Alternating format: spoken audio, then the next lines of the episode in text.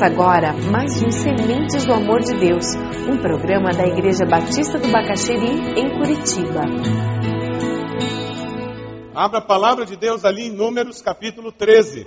Nós temos uma situação bem definida. Moisés lidera o povo, eles saem do Egito da escravidão, atravessam o Mar Vermelho, Deus faz milagres. Eles levam dois meses para chegar no Sinai. Deus dá maná para eles, eles têm aquelas encrencas com Deus, aquela confusão de água, e chegam num, num lugar e a água não era boa, eles se rebelam e Deus faz com que a água fique boa. Toda essa história vai acontecendo. Dois meses eles chegam no Monte Sinai. Moisés sobe, Deus dá os dez mandamentos, Deus dá todas as leis que existem no Velho Testamento. Eles ficam aproximadamente um ano ali ao redor do Monte Sinai. E daí Deus os tira e os leva na direção da terra prometida. E agora nós encontramos o povo na beirada da terra prometida, o rio Jordão, olhando a terra do outro lado. E Deus manda Moisés enviar vigias, espias, para ver como é aquela terra, para que eles possam atravessar o rio e tomar posse da terra que Deus tinha preparado para eles. Eles tinham aproximadamente dois anos de vida longe do Egito, longe da escravidão. Há dois anos eles estavam fazendo um curso de escola bíblica dinâmica intensivo, para voltarem a aprender a confiar em Deus, a depender de Deus. Veja em Números 13, a palavra diz: E o Senhor disse a Moisés: Envie alguns homens em missão de reconhecimento à terra de Canaã, terra que dou aos israelitas. Envie um líder de cada tribo dos seus antepassados. E eles vão, e aqueles doze homens vão para lá. Só que essa é uma geração que perdeu a bênção de Deus por falta de fé. A história que nós vamos ler a seguir fala de uma geração de homens e mulheres que, por não confiarem em Deus, perderam o momento da história em que eles poderiam ter experimentado o poder de Deus como eles nunca imaginaram. Veja no versículo 25, números 13 e 25. Eles retornam de lá. Eles trazem um cacho de uva sendo carregado por dois homens. Você já viu um cacho de uva desse tamanho? Dois homens para conseguir carregar o cacho de uva que tinha naquela terra. Versículo 25. Ao fim de 40 dias eles voltaram da missão de reconhecimento daquela terra. Eles então retornaram a Moisés e Arão e a toda a comunidade de Israel. Versículo 27. E deram o seguinte relatório a Moisés. Entramos na terra a qual você nos enviou, onde manam leite e mel. Aqui estão alguns frutos dela, mas o povo que lá vive é poderoso. As cidades são fortificadas e muito grandes. Então, versículo 30, Caleb fez o povo calar-se perante Moisés e disse: Subamos e tomemos posse da terra. É certo que venceremos. Eles são grandes, as cidades são grandes, fortificadas, mas é certo que venceremos. Veja o versículo 31. Mas os homens que tinham ido com ele disseram: Não podemos atacar aquele povo, é mais forte do que nós. Espalharam entre os israelitas um relatório negativo acerca daquela terra. Disseram à terra para a qual fomos em missão de reconhecimento: Devora os que nela virem. Todos os que vimos são de grande estatura.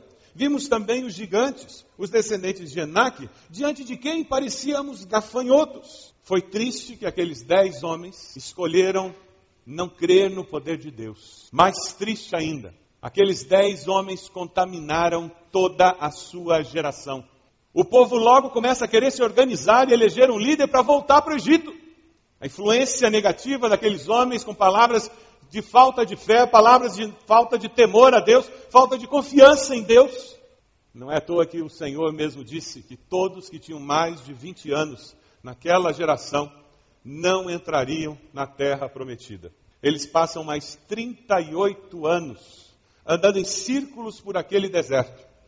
E sabe por que, que eles passaram mais 38 anos andando em círculos? E no total dão 40 anos no deserto. Sabe por quê? Porque eles escolheram não atravessar o Jordão. Eles escolheram não dar o passo de fé confiando em Deus. Sabe quais foram as consequências? Eu queria enumerar algumas consequências deles não terem dado o passo de fé. A primeira delas, eles continuaram a viver as suas vidas. Eles perderam a oportunidade de melhorar. Eles perderam a oportunidade de ver Deus agindo. Perderam a bênção de melhorar. Tem pessoas que são assim. Eles continuam no mesmo trabalho. Não fazem nada para melhorar profissionalmente. Eles moram a vida inteira na mesma casa. Não fazem nada para melhorar de casa. A família sempre foi assim e vai continuar assim. É, a gente sempre viveu assim. É, não interessa o que eu ouvi num sermão, o que eu li num livro, o que eu li na Bíblia, eu não mudo. É, eu sempre sou assim, meu avô era assim, meu pai era assim, eu também sou assim. Conhece gente assim? É, eles continuaram vivendo daquele jeito. Eles não fizeram nada demais, mas não fizeram nada. Ficaram na mesmice da vida. Você está vivendo uma vida de mesmice? Em nome de Jesus, manda isso embora. Larga desse negócio. Comece a viver uma vida de desafios de fé. Sabe o que acontece com uma igreja que continua fazendo tudo direitinho? Fazendo tudo que é bom, é tudo direitinho, tudo funciona bonitinho, tudo redondinho. Ah, mas ela anda, é, ocupada, ih, tem atividades, ih, faz uma opção de coisa. A gente é bem cheio de atividade, tem célula, tem isso, tem aquilo. Existem momentos na história da vida de uma igreja, na vida de uma família, na vida de um indivíduo, que se ele não dá um passo de fé, se a igreja não dá um passo de fé, perde o trem da história. Você pode até vir a ter outra oportunidade, mas aquela não volta nunca mais. Nós temos que ser uma igreja que aceita desafios e que dá passos de fé, confiando que Deus está no controle. Sabe qual é a outra consequência que aquele povo experimentou? Os seus filhos passaram a infância andando pelo deserto. E os filhos andavam pelo deserto, viram o pai vendendo ovelha, viram o pai cuidando das cabritas. É verdade, né? a gente pega o maná, os filhos aprenderam a fazer o maná. Existem algumas pessoas que os filhos crescem, a única referência que ele tem dos pais é eles vão ao culto todo domingo, não falta. É, meus pais entregam dízimo, é. Mas os filhos não têm nenhuma referência de que os pais dão passos de fé. São pessoas que temem a Deus, que buscam a Deus com intensidade. Pessoas que estão procurando levar outros a Cristo. Aquele povo estava vivendo a vida e os filhos cresceram. E por certo eles ouviam as histórias. E a próxima geração que veio ouvia a história, que eles chegaram na beirada, que tinha gente grande, que eles eram como gafanhotos. Mas sabe qual é a terceira consequência? Quando pessoas se rebelam contra Deus e não dão passos de fé.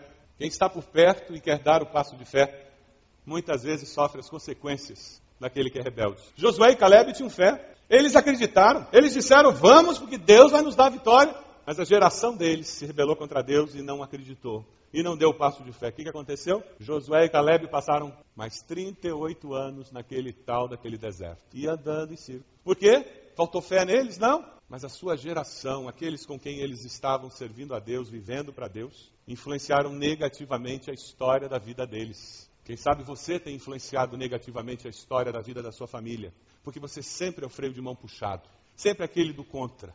É sempre o que não está disposto a pagar o preço para ir adiante, para crescer um pouco mais, para servir um pouco mais a Deus. Quem sabe você precisa, essa noite, dizer: Deus me perdoe por eu ser um empecilho para que a minha família cresça, para que o meu cônjuge se desenvolva. Me perdoe porque eu estou sendo empecilho para que eu desabroche em todo o potencial que o Senhor me deu. Eles passaram mais 38 anos andando pelo deserto, mas Josué e Caleb foram os únicos da geração deles que atravessaram o Jordão e viram a conquista da terra. Deus honra aqueles que estão dispostos a confiar nele. Mas ninguém é uma ilha. Nós vivemos em comunidade. Nós influenciamos e somos influenciados. É por isso que é perigoso quando nós participamos de um grupo, como nós agimos, porque as nossas decisões influenciam. Quem tem filhos adultos sabe do que eu estou falando. Os filhos são adultos, estão longe de nós, e as decisões erradas deles respingam na gente como ácido. As decisões certas deles respingam como perfume, abençoam a gente, não é mesmo? E a gente nem participa da decisão, às vezes a gente nem sabe da decisão, só sabe depois da consequência. Porque eles são adultos. Quando nós vivemos em família, nós nos abençoamos e nos amaldiçoamos. E está nas nossas mãos a decisão se vai ser de bênção ou de maldição. Quando nós vivemos como igreja, nós nos amaldiçoamos ou nos abençoamos. Está nas nossas mãos o que nós vamos fazer com a nossa vida, com esses relacionamentos que nos unem. Deus podia ter estalado o dedo e o povo acordava na terra prometida, não podia? Mas ele não nos fez bonecos, ele nos deu livre-arbítrio, capacidade de escolha. E é isso que nós estamos vendo aqui. Eu, quando tenho capacidade de escolha, eu exercito a minha fé. Veja lá em Números 14. Josué diz: filho de Nun e Caleb, filho de Jefoné, dentre os que haviam observado, versículo 6, né? Rasgaram as vestes. Versículo 7. Eles disseram a toda a comunidade dos israelitas: A terra que percorremos em missão de reconhecimento é excelente. Se o Senhor se agradar de nós, Ele nos fará entrar nessa terra onde mandam leite e mel e a dará a nós. Somente não sejam rebeldes contra o Senhor e não tenham medo do povo da terra, porque nós os devoraremos. Como se fossem pão, a proteção deles se foi, mas o Senhor está conosco. Não tenham medo, Deus está conosco. Você crê nisso? Eles não se acovardaram. Você crê na vitória? Crê que Deus pode nos dar a vitória? E é esse momento que essa geração vive. Após 38 anos, a nova geração teve uma nova oportunidade. E é assim que Deus trabalha. Uma geração perde oportunidade, Deus dá oportunidade para outra. Graças a Deus, a nova geração aproveitou a oportunidade que Deus deu. Olhe lá em Josué 1. Josué 1, a partir do versículo 1 nós encontramos uma nova geração que aceita o desafio de fé e confia em Deus. Eles aprenderam com o erro da geração passada. Nós somos privilegiados como igreja. Nós não temos que olhar para trás e dizer, puxa, aquela geração há 10 anos atrás, que coisa, perderam uma oportunidade incrível. Sabe, irmãos, aquela nova geração, eles ouvem o líder deles. Veja no versículo 6, o Senhor fala para Josué: seja forte e corajoso, porque você conduzirá esse povo para herdar a terra que prometi sob juramento aos seus antepassados. Somente ser forte e muito corajoso. Deus é fiel. Ele dá a vitória para o seu povo no momento em que eles dão o passo de fé. Veja os versículos 7 e 8. Tenha cuidado de obedecer a toda a lei, para que você seja bem sucedido por onde quer que andar. Sabe o que Deus está falando com Josué? Você vai ter poder, você vai liderar aquele povo, mas nunca se afaste dos valores da minha lei. Quando nós compramos a capela, foi a única propriedade que nós compramos depois do término do pagamento dessa. Foi uma negociação complicada. E finalmente estava tudo certo. Nós fomos no cartório para assinar a escritura da propriedade. E lá nós descobrimos que a pessoa queria fazer uma escritura com valor abaixo do que foi pago. Já ouviu isso em algum lugar? A pessoa vende o imóvel por um preço e quer que a escritura seja outro preço para pagar menos imposto. Já ouviu isso? Alguém já ouviu? E nós dissemos: não, conosco não funciona assim. É uma questão de integridade, irmãos. A coisa começou a ficar complicada. O negócio estava para ser desfeito por causa disso. Sabe o que, que nós fizemos? Nós nos reunimos como comissão, gastamos um tempo orando, e nós chegamos à conclusão que aquele imóvel seria estrategicamente importante para nós. E como aquela capela tem sido importante, não é verdade? Como é bom ter aquele espaço. Sabe o que nós fizemos? Nós dissemos: vale a pena pagar mais caro pelo imóvel, mas não perder aquele imóvel. E nós compramos aquele imóvel olhando para a experiência com esse aqui na entrada. Sabe o que nós fizemos? Nós calculamos quanto ele pagaria de imposto e nós dissemos para ele: tudo bem, nós compramos o imóvel por esse preço, o preço que nós tínhamos acertado e mais imposto que você pagaria. E nós dessa forma mantivemos a nossa integridade no negócio. E aquele homem, ele olhou para nós, eu me lembro da cara dele, como que ele disse: são os trouxas, ninguém faz isso. Eu disse para ele: não me interessa se ninguém faz, é uma questão de integridade. Se eu começo a negociar isso, eu vou começar a negociar muitas outras coisas. Quando Moisés, quando Josué é desafiado a liderar o povo naquela conquista, Deus não quer que eles se percam simplesmente porque eles vão estar tendo vitórias, mas Deus quer que eles se mantenham fiéis, porque integridade é a essência da vida cristã nos negócios. Nos versículos 9 a 18, surge um pacto do povo com a sua liderança espiritual. Versículo 9: Não fui eu que lhe ordenei, seja forte e corajoso, não se apavore nem desanime, pois o Senhor, o seu Deus, estará com você por onde você andar. Assim Josué ordenou aos oficiais do povo: percorram o acampamento e ordenem ao povo que prepare as provisões.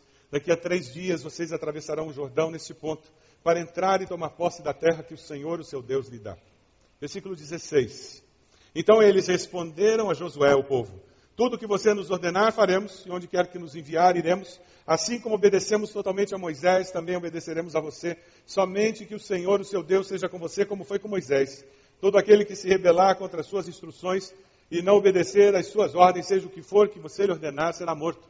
Somente seja forte e corajoso.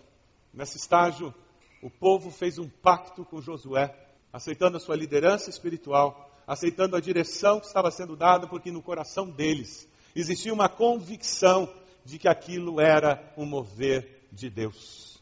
Sabe por quê, meus irmãos? Um povo dividido não vai a lugar nenhum. Se nós não tivermos convicção de que isso é de Deus e não buscarmos essa convicção, vamos ficar com os nossos achismos. E sabe o que vai acontecer? Nós vamos nos frustrar, porque não vamos conseguir fazer o que tínhamos que fazer. E vamos andar em círculos por 38 anos. Sabe por quê? porque nós não conseguimos, não buscamos, não nos unimos no mesmo propósito. E não se iludam. O diabo vai tentar levantar algumas pessoas dizendo que absurdo gastar tanto dinheiro em propriedade, podia mandar para missões, podia mandar para o Labatista, podia usar a ABC, e é verdade, podia. Mas porque nós temos mais espaço, nós vamos conseguir enviar ainda mais dinheiro para ajudar as crianças do Labatista, mais dinheiro para missões, porque nós vamos ter mais gente. E nós vamos poder fazer mais para impactar essa cidade. Momentos de desafio. E porque nós aceitamos os desafios de Deus, unidos nós somos fortalecidos. É interessante, eu ouvi dois testemunhos já aqui, e é, isso é coisa que Deus faz. O irmão disse que saiu do culto hoje cedo dizendo como que eu vou resolver isso. As finanças em casa estão complicadíssimas. E o desafio é que você entregue um dízimo extra. Você é dizimista e nos próximos três meses você vai conseguir juntar e entregar um dízimo extra. Não são três dízimos, é um dízimo extra. Se quiser entregar três dízimos, não tem problema. Um dízimo extra para a compra das propriedades. Sabe o que esse irmão disse? Hoje à tarde ele sentou no computador, pegou o programa do imposto de renda. Ele disse, pastor, eu estava preocupado e chateado, dizendo, Deus, como é que eu vou conseguir participar? Eu não tenho dinheiro. As coisas lá em casa estão muito apertadas. Ele disse que fez o cálculo do imposto de renda dele hoje à tarde.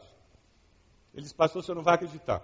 Se fosse um valor muito acima ou muito abaixo, eu ia dizer é uma restituição deu o valor com uma diferença de um real. É o meu dízimo. A restituição que eu tenho direito no imposto de renda é o meu dízimo mais um real. Sabe o que é isso? É Deus começando a trabalhar com cada um de nós. Um outro irmão veio me contar como Deus abençoou. E desde que ele se mudou para a nossa igreja, como ele tem sido fiel nos dízimos. E que ele estava pensando como ele ia conseguir entregar esse dízimo a mais. A mais. E hoje Deus deu uma resposta para ele de como ele conseguiria isso. Você está disposto a dar um passo de fé? É esse o desafio de hoje. Graças a Deus, nós temos gerações que nos inspiram, não como povo, gerações passadas que são inspiração negativa. A nossa igreja é abençoada, gerações que deram passos de fé. E agora é a nossa vez, é a sua vez. Qual vai ser a sua resposta? Você vai se envolver nas escalas de apoio dos cultos, para que nós tenhamos gente suficiente ministrando as crianças, na recepção, no som, no vídeo, no aconselhamento, você vai se envolver? É, você pode continuar com a sua vidinha, vindo no culto, fazendo o que você faz, indo na sala. É verdade, você pode continuar com a vida que você faz. Você não está fazendo nada errado. Mas você pode fazer algo mais. Você pode dar um passo de fé. Você pode decidir que de alguma maneira você vai se envolver e fazer diferença nesse momento da igreja. Você pode adotar filhos na fé para discipular na sua célula. É verdade, você pode continuar indo na célula e nunca discipular ninguém. Mas você nunca vai descobrir a bênção que tem atrás desse Jordão e uma vez por semana sentar com o novo crente e falar do amor de Deus e ajudá-lo a crescer na fé. Se você não fizer isso, você nunca vai saber o que você perdeu. Foi aquele povo, eles passaram 38 anos andando em círculos, 40 anos no deserto, e eles nunca souberam o que Deus tinha preparado para eles. Por quê? Porque eles não deram um passo de fé. Você vai se envolver e começar a discipular alguém? Temos ainda muitas cidades na região metropolitana para atingir. E nós precisamos contribuir e orar para que a expansão territorial da nossa igreja se torne uma realidade. Eu tenho três desafios para você. Três. Primeiro deles, um desafio para você ser fiel e regular nos dízimos. Isso é um passo de fé. Fiel e irregular são duas coisas diferentes. Fiel é porque você entrega o dízimo mesmo. Você não pega o teu salário, tira a dedução do imposto de renda, tira a dedução do INSS, tira a aposentadoria privada, tira não sei o quê, aí depois você dá o dízimo. Por favor. Dízimo é do bruto arredondado para cima. Como é que Deus se relaciona conosco? É com mesquinharia? É fazendo conta de centavos? Ou ele nos abençoa abundantemente? Pega o bruto do seu salário, tira 10%, coloca um pouquinho mais em cima, dá uma sacudida e entrega. Porque a gente entrega o dízimo por gratidão, não é verdade? E olha, o restante que vai ficar com você, usa com sabedoria. Busca a direção de Deus. Se você tem dificuldade, procura aí a educação cristã e faz o Crown. Curso abençoado para nos ajudar a saber lidar com finanças, com dinheiro. Ser regular é entregar sempre que eu recebo alguma coisa. Tem pessoas que ficam três meses sem entregar o dízimo. É entrega. Eu não sei o que a gente vai fazer com a conta da água durante três meses, mas tudo bem. Porque existem várias despesas na igreja que são regulares, mensais. Então seja fiel e regular. Você aceita esse desafio? De ser fiel e regular? Talvez você esteja dizendo, ah, pastor, eu já sou. Amém. O desafio é você perseverar. Continuar sendo fiel e regular. Segundo desafio. A estratégia para a compra desse terreno. A estratégia é muito simples. Nós precisamos de dinheiro para negociar. Se você pode entregar um dízimo extra esse mês, faça isso. Tira da aplicação, tira da poupança. Sabe por quê? A comissão vai ter dinheiro vivo para sentar na mesa e negociar. E você sabe, quem senta com dinheiro na mão para negociar, consegue um preço melhor. É óbvio. Se você quase não tem dinheiro, você pega um preço pior e as condições ficam mais difíceis. Se você pode entregar um inteiro, faça isso. Ah, pastor, não posso. Ótimo. Então entregue em duas vezes. Entregue metade esse mês, metade no outro. Ah, ainda está pesado para nós. Então faça em três vezes. Sabe por quê? É, esse é o parâmetro de negociação que a comissão está fazendo com, com, a senhora, que em três meses a gente paga a propriedade. É essa a estratégia. Então, quem puder entregar logo de uma vez vai nos ajudar, dando poder de barganha da comissão. Aí o que, que vai acontecer? Compramos essa propriedade legal, transferida, a negociação com o ferro velho está vindo. O ferro velho é maior. Aí nós já vamos ter alguma estratégia para que nós possamos nos envolver e conseguirmos de alguma maneira levantar os recursos para que a gente pague o ferro velho. E nesse processo, nós vamos ver o mover de Deus de uma forma surpreendente. Na sua vida e na vida da nossa igreja. Porque é isso que Deus quer fazer. Ele não quer comprar propriedade. Sabe o que Deus quer fazer?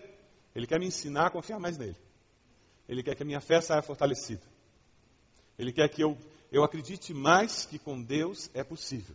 E isso vai infiltrar em todas as áreas da minha vida.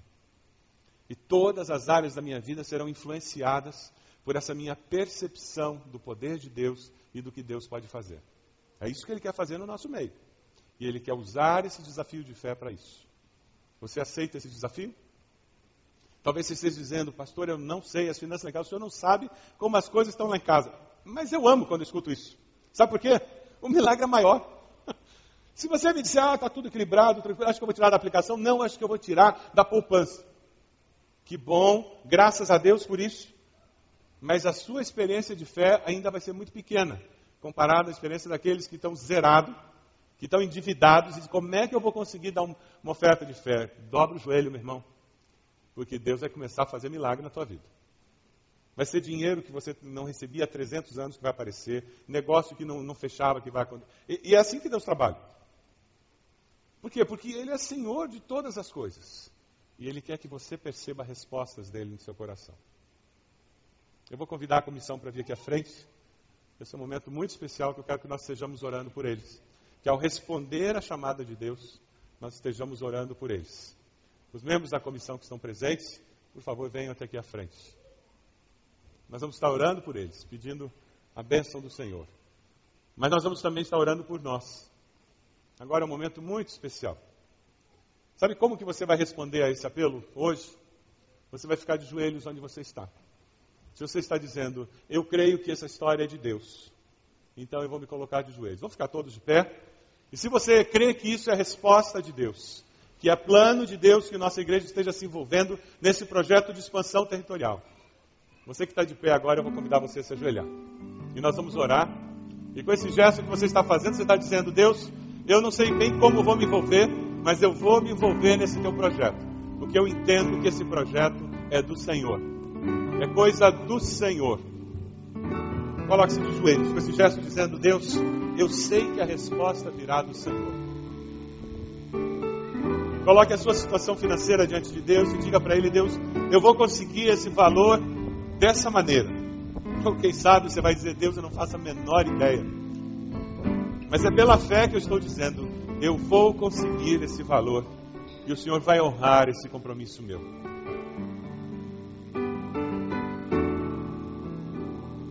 Peça a Deus para que você tenha uma experiência de fé com o Senhor. Peça ao Senhor que abençoe nossa igreja que todos nós, unidos, tenhamos a mesma experiência de fé.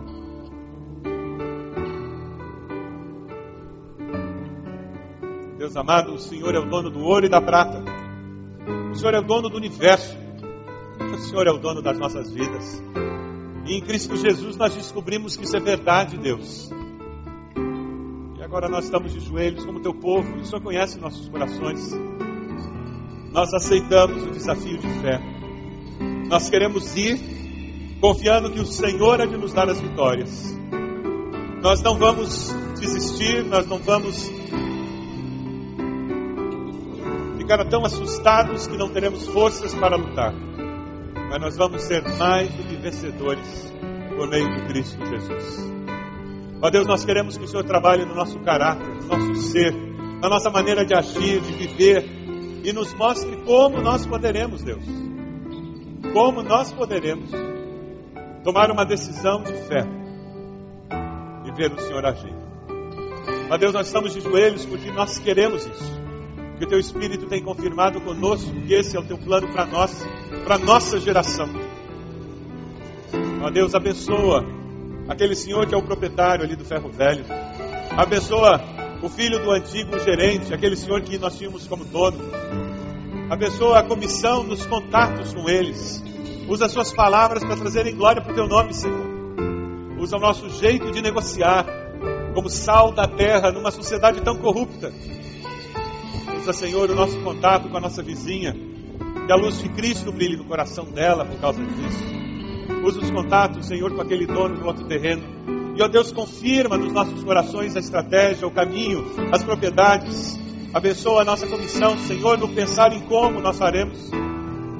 Ó Deus, dê a eles discernimento para que as armadilhas que o diabo colocar sejam desfeitas, em nome de Jesus. Deus, nosso compromisso é que nós daremos toda a honra e toda a glória para o Senhor.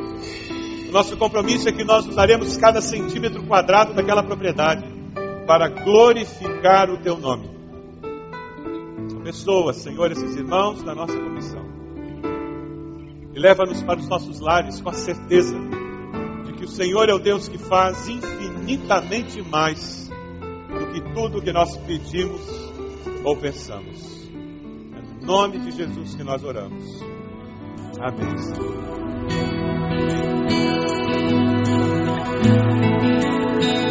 Se você deseja obter cópias dessa mensagem, ligue para 33630327 ou envie um e-mail para radio@ibb.org.br informando a data da mensagem.